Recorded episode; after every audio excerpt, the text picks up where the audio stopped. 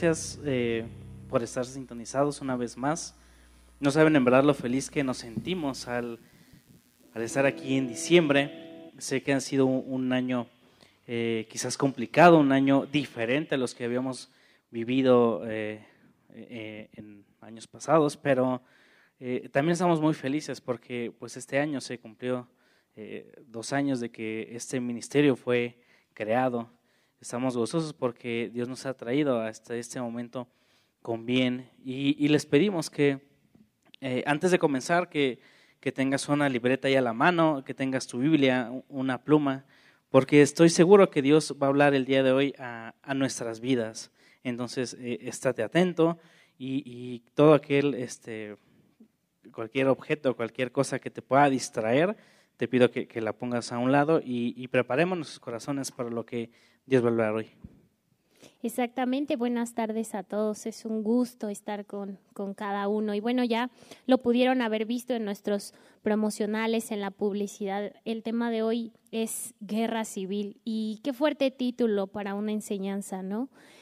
Guerra civil. Sin embargo, eh, guerra civil se define como una lucha, un enfrentamiento entre dos bandos que son de una misma nación. Es un conflicto interno y bueno, eh, nosotros podemos pensar que quizá eh, pues no, no sucede a menudo, ¿no? Pero es más, más cotidiano de lo que nosotros nos imaginamos. Y es que eh, voy a pedirles a todos que nos pongamos a pensar cuántas veces no hemos querido llamar por teléfono a nuestro trabajo y decir que, que estamos o reportarnos enfermos y esto pues es una mentira, ¿no? Solo por el simple hecho de pues no tener ganas de ir a trabajar, ¿no? O, no querer eh, despertarnos, levantarnos de la cama. Pero finalmente pues bueno, nos levantamos porque sabemos que pues hay reglamentos, que hay leyes y, y, pues que tenemos que obedecer. O que quizá si no nos presentamos a trabajar, pues esto traerá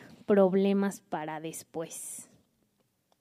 O en la escuela, ¿no? ¿Cuántos no quisimos saltarnos una que otra clase, eh, pues no importándonos lo que, la consecuencia que pudiera existir el no entregar una tarea, el no entregar una clase, o bien eh, últimamente las películas que han estado en cartelera eh, son mucho de robos a, bancos y de, gente que hace el mal y que les va bien, ¿no? Es, es lo más curioso. Entonces, nosotros salimos valentonados, ¿no? De esas películas sabiendo que si en ese momento robaríamos un banco, lo haríamos bien. O es más, me parece que hasta hay películas en las que te enseñan o dicen cómo salen de la cárcel. Entonces vemos, bueno, pues si me agarran, también vi la otra película que me va a enseñar a salir de, la cárcel. Pero eh, vemos que, la vida real no es así. Vemos que, siempre, hay, eh, siempre hay leyes a las que nos debemos de estar sujetando. Y hoy vamos a aprender un poco de lo, de lo que, de esta guerra que hay en nosotros, que es diaria, ¿no? Pudiéramos pensar que se da pues una vez al mes, una vez al año, pero no. Todo, todos los días, a cada hora, eh, eh, a cada instante, hay esas pequeñas guerras en nosotros. Hay esas pequeñas guerras civiles entre hacer el bien o hacer el mal. Y vamos a aprender qué es lo que Dios nos enseña a través de su palabra, a cómo poder vencer estas batallas. Y, comencemos con eh, el conocimiento de la ley. Vamos a leer Romanos 7.7. Eh, les comento que vamos a estar leyendo la nueva traducción viviente por si notan algún cambio eh, eh, de lo que ustedes están leyendo. Y dice así, ahora bien, ¿acaso sugiero que la ley de Dios es pecaminosa? De ninguna manera. De hecho, fue la ley la que me mostró mi pecado. Yo nunca hubiera sabido que, que codiciar es malo si la ley no lo dijera, no codicias. Y es que así y, ustedes pudieran pensar, bueno, ¿y cómo, cómo se relaciona esto con la guerra civil? ¿no? Y es que cuando viene el conocimiento de la ley a nuestras vidas, esto empieza a generar una batalla, una lucha interna, una guerra civil. Porque si bien es cierto, antes de que viniéramos al conocimiento de Dios, al conocimiento de su palabra, pues quizá todas estas cosas de las que hablamos en un principio, pues pudieran ser hasta de cierto punto normales, cotidianas, ¿no? Eh, porque nosotros pudiéramos decir, bueno, pues una mentirita, ¿verdad? No ir a trabajar, pues un día no pasa nada. Lo vemos normal, nos parece cotidiano. ¿Por qué? porque no hemos conocido la ley, no, no conocíamos, no habíamos conocido la palabra de Dios, pero cuando ella viene a nuestras vidas, entonces es ahí donde empieza esta lucha, esta batalla, lo que nos dice nuestra carne y lo que ahora nos va a decir el Espíritu a través de la palabra de Dios. Y vemos cómo eh, en este pasaje, el pasaje que acabamos de leer hace un momento, Pablo nos enseña que la ley pues es, es la palabra de Dios y nos declara lo que es bueno y lo que no lo es. Y bueno, como lo menciona al principio, pues bueno, el, el deseo de nuestra carne, el deseo de, como lo mencionábamos, el deseo de nuestra humanidad, pues es hacer lo malo. Y pues ahora es que eh, necesitamos empezar a, luchar, empezar a batallar con esto, pero Dios nos quiere seguir revelando qué podemos hacer. Por eso es que ahora también les voy a pedir que me acompañen a Romanos. Estamos y, y estaremos reflexionando mayormente en el capítulo 7 de Romanos, entonces voy a pedirles que me acompañen al versículo 16. También lo voy a leer en la traducción, nueva traducción viviente, que dice así. Pero si yo sé que lo que hago está mal, eso demuestra que estoy de acuerdo con que la ley es buena. Y, bien como nos deja a, entender Pablo, quizás pudiéramos, eh, si no tuviéramos el conocimiento de las leyes, pudiéramos andar por la vida y pudiéramos tomar algo que no es nuestro, pudiéramos hacer algo eh, en contra de alguien más y no nos importaría y pudiéramos pues continuar nuestra vida sin ningún problema. Sin embargo, eh, las leyes son puestas eh, pues no para, para, no por placer de Dios, sino es un bien que es a nuestras vidas, un bien que, que nos va a proteger de, circunstancias a las que quizás no pudiéramos estar preparados, a las que quizás pues, nos pudieran destruir. Entonces, creo lo importante es, es conocer que las leyes son puestas para nuestro beneficio, no nuestra contra, sino nuestro beneficio, para podernos cubrir de, eh, de, algunos conflictos en los que pudiera, pudiéramos entrar. Entonces, eh, es, es, necesario conocer la palabra. ¿Para qué? Para poder tomar una decisión correcta. Eh, viendo la batalla diaria en nuestras vidas, la decisión correcta pues es, es fundamental, es crítico para nuestro diario vivir. Vamos a ver qué dice Romanos 7, 22 al 24. Y dice así, amo la ley de Dios con todo mi corazón, pero hay otro poder dentro de mí que está en guerra con mi mente. Ese poder me esclaviza al pecado que todavía está dentro de mí. Soy un pobre desgraciado. ¿Quién me libertará de la vida dominada por el pecado y de la muerte? Y, y vemos cómo lo impactante es que podemos reconocer que siempre hay una batalla en nosotros. Constantemente estamos luchando no con grandes cosas, no con un robo, no con eh, eh, hacerle daño a alguien, sino con pues eh, pequeñas cosas, que darme el cambio de, de, una persona, no entregar bien las cuentas, el desaparecerme de mi trabajo, el no entregar tareas. Son pequeñas acciones que, que si bien diremos, pues no pasa nada, van siendo una bola de nieve una bola de nieve que poco a poco van a ir dominando nuestra vida, que poco a poco se irán haciendo recurrentes y le iremos quitando la importancia que debe tener nuestras vidas, el, siempre manejarnos con rectitud y, de hablar eh, honestamente y con la verdad. Eh, vamos a continuar con, dos ejemplos que, que, tenemos en la Biblia para poder seguir dando contexto. Exactamente, y es que hablando de tomar la decisión correcta cuando nos estamos enfrentando a esta guerra civil, a esta batalla interna de, saber cómo decidir qué hacer, ¿no? Cómo, poder decidir si, si tengo que faltar al trabajo y reportarme enfermo a pesar de que sea una mentira, o si ir a trabajar, o estos ejemplos de los que usábamos, pues vamos a justamente relatarles dos ejemplos de la escritura donde se observa esta diferencia. Alguien que tomó la decisión correcta y alguien que no lo hizo. Y, les voy a pedir también que me acompañen en este caso al libro de Génesis, Vamos al libro de Génesis al capítulo 3, versículo 8. Y en lo que lo están ahí buscando en sus casitas, en, la Biblia, yo este, les voy a poner un poquito en contexto. Eh, en este pasaje habla pues justamente cuando Adán y Eva eh, deciden escuchar a la serpiente, eh, comen del fruto prohibido y entonces viene Dios a, a buscarlos y pasa esto.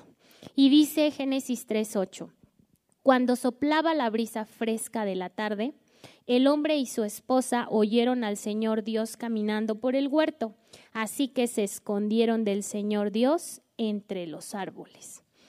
Vemos cómo en este primer ejemplo, eh, personas que, que nos acompañan, chicos, compañeros, vemos cómo Adán y Eva deciden, toman una decisión y deciden esconderse, deciden alejarse de Dios y, deciden ponerse en un lugar donde Dios no los vea.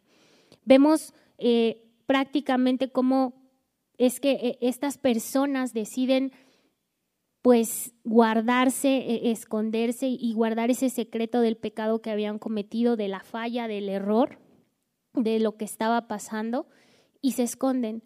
Y entonces vemos cómo estas personas toman una decisión incorrecta se alejan, se apartan, se esconden de la presencia de Dios. Pero hay un segundo ejemplo en la escritura del cual eh, eh, no, no, voy a darte eh, el versículo, el pasaje de la escritura, pero te lo voy a relatar. Es un pasaje también muy conocido porque, bueno, lo, lo voy a tomar como en tres partes o tres momentos diferentes. Y este, este, perdón, es el ejemplo de la negación de Pedro. ¿sí? Y es que Pedro, nosotros poniéndonos un poquito en contexto, Pedro, eh, el Señor Jesús está con sus discípulos y les dice que todos sin excepción pues le van a negar y lo van a dejar, ¿no? Y Pedro pues muy apresuradamente le contesta que él no lo va a hacer. A lo cual el Señor Jesús pues le contesta que antes de que cante el gallo ya le habrá negado tres veces. Y bueno, posterior a esto aprenden al Señor Jesús, Pedro siempre va ahí siguiéndole como muy por detrás de toda la situación, de todo lo que está pasando. Y ahí es donde se encuentra a ciertas personas y, para no hacer como, como un poco largo el, relato, pues con estas tres personas Pedro niega que conoce a Jesús, Pedro niega eh, eh, que habla como, como los que hablan con los que andaba Jesús y, e incluso en uno de los evangelios eh, menciona ¿no? que él jura que nunca le ha visto ni, ni sabe de qué le hablan, ¿no? Y entonces inmediatamente dice uno de los evangelios que Jesús volteó y, le miró. Y entonces cuando Jesús mira a Pedro, Pedro entiende lo que el Señor Jesús y, recuerda lo que el Señor Jesús le había dicho, canta el gallo y entonces dice, dice la escritura que Pedro llora amargamente, eh, rasga sus vestidos y llora amargamente.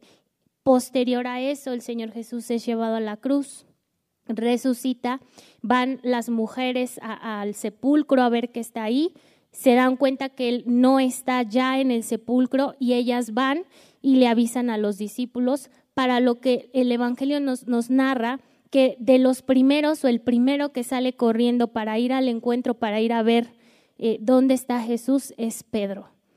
Entonces, vemos cómo en este segundo ejemplo de la escritura Pedro toma la decisión correcta. Cometió un error igual que Adán y Eva, cometió una falta, se equivocó, lloró amargamente por la situación, se dio cuenta, pero él no se escondió. Él, él pudo, quizás cuando se enteró que el, Señor Jesús había resucitado, quizá pudo haber sido a otro pueblo, otra ciudad donde ya no lo volviera a ver y, y pues enfrentarlo, ¿no? Y, entender que él verdaderamente había pecado, se había equivocado. Pero Pedro decide correr hacia Jesús en la primera oportunidad que tiene, ir directamente hacia él, eh, totalmente pues arrepentido de lo que ha hecho.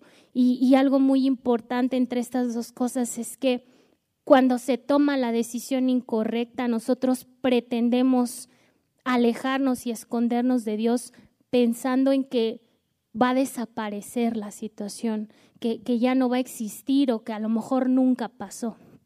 Pero cuando nosotros tomamos la decisión correcta, como en el ejemplo que acabamos de ver con, con Pedro, Pedro entiende que se equivocó y sabe que hay que volver a ver a Jesús a la cara, reconocer que falló, pero ir corriendo directamente.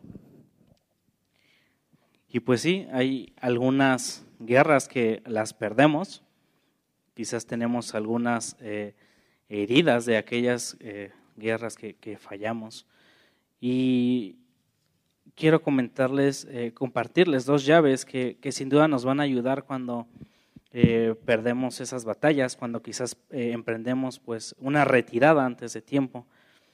Y la primera es de que somos hijos de Dios créeme que tu pecado no va a sorprender a Dios. Es más, Dios estaba ahí cuando tú pecaste. ¿Qué, es lo que pasa? Que queremos hacernos ciegos, queremos eh, hacer como si esto no existiera.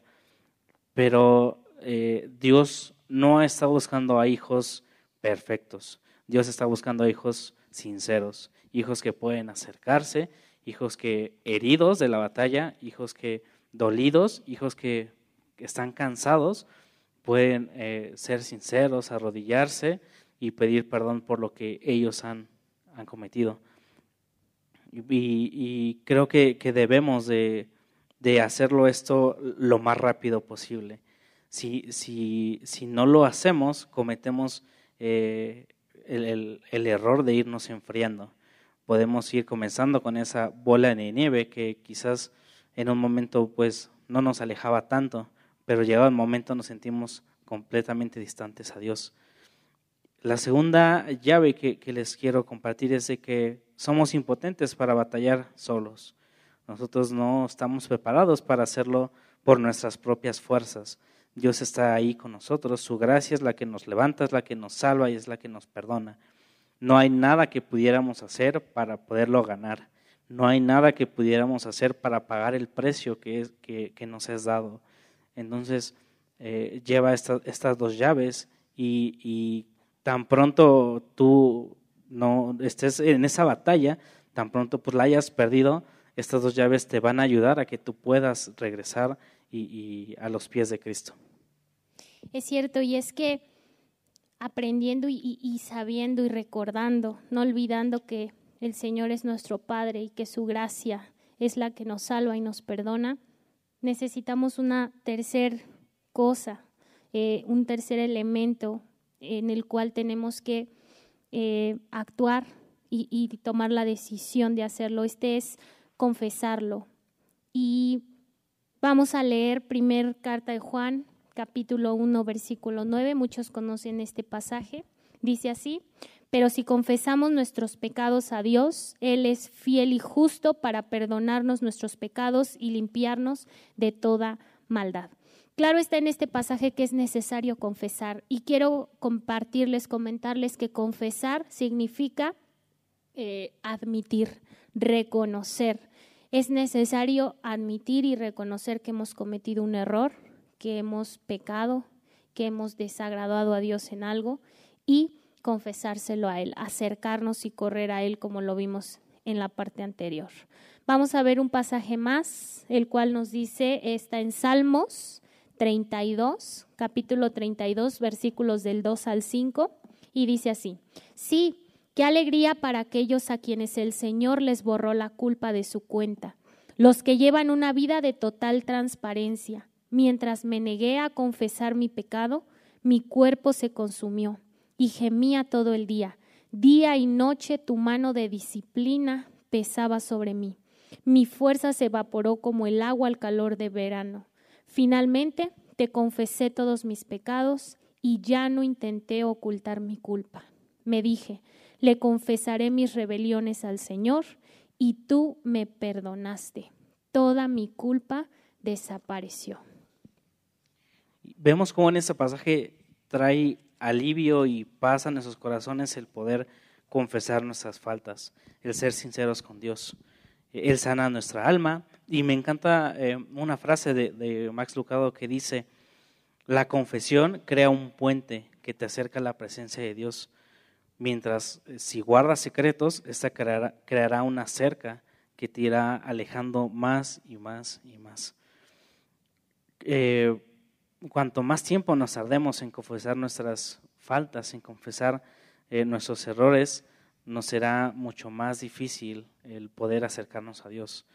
Y estará pues el enemigo siempre recordándonos que no somos dignos, que no somos lo suficientemente buenos, que ya para qué lo intentamos si estamos con una barda demasiado alta, imposible de romper. Necesitamos ser eh, sinceros y honestos y no perfectos. Es lo que Dios busca en, en nosotros y, y estando confiados en que vamos a recibir perdón y sanidad de nuestro Dios. Y, y, es cierto, solo es necesario confesar, solo es necesario tomar esa decisión de correr directamente hacia Jesús. Y por eso es que como conclusión quiero compartirte un pasaje más de la Escritura. De nueva cuenta se encuentra en la carta a los Romanos capítulo 7 versículo 25, y solamente voy a leer el primer fragmento del pasaje que dice así. Gracias doy a Dios por Jesucristo, Señor nuestro. Y vemos cómo e, en todo este capítulo donde Pablo nos narra que justamente así como tú y como yo, él también vivía estas batallas, estas luchas internas constantes e interminables. Y, cómo batallaba Pablo con esto también, y, y nos lo relata aquí en la escritura, termina este capítulo con esta frase, gracias doy a Dios por Jesucristo Señor nuestro. Es decir, no podemos por mucho que lo intentemos, por mucho que batallemos, por mucho que nos esforcemos, no vamos a poder vencer esta batalla si no es por medio de Jesucristo, de nuestro Dios.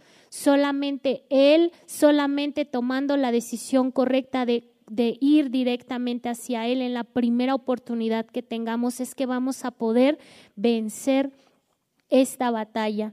Hemos aprendido que esta guerra civil del alma la vivimos a diario, eh, en muchas ocasiones es muy fuerte, en muchas ocasiones el tamaño de la culpa que hay en nuestro corazón, el tamaño del error, el tamaño de, la situación por la que vives no te permite acercarte.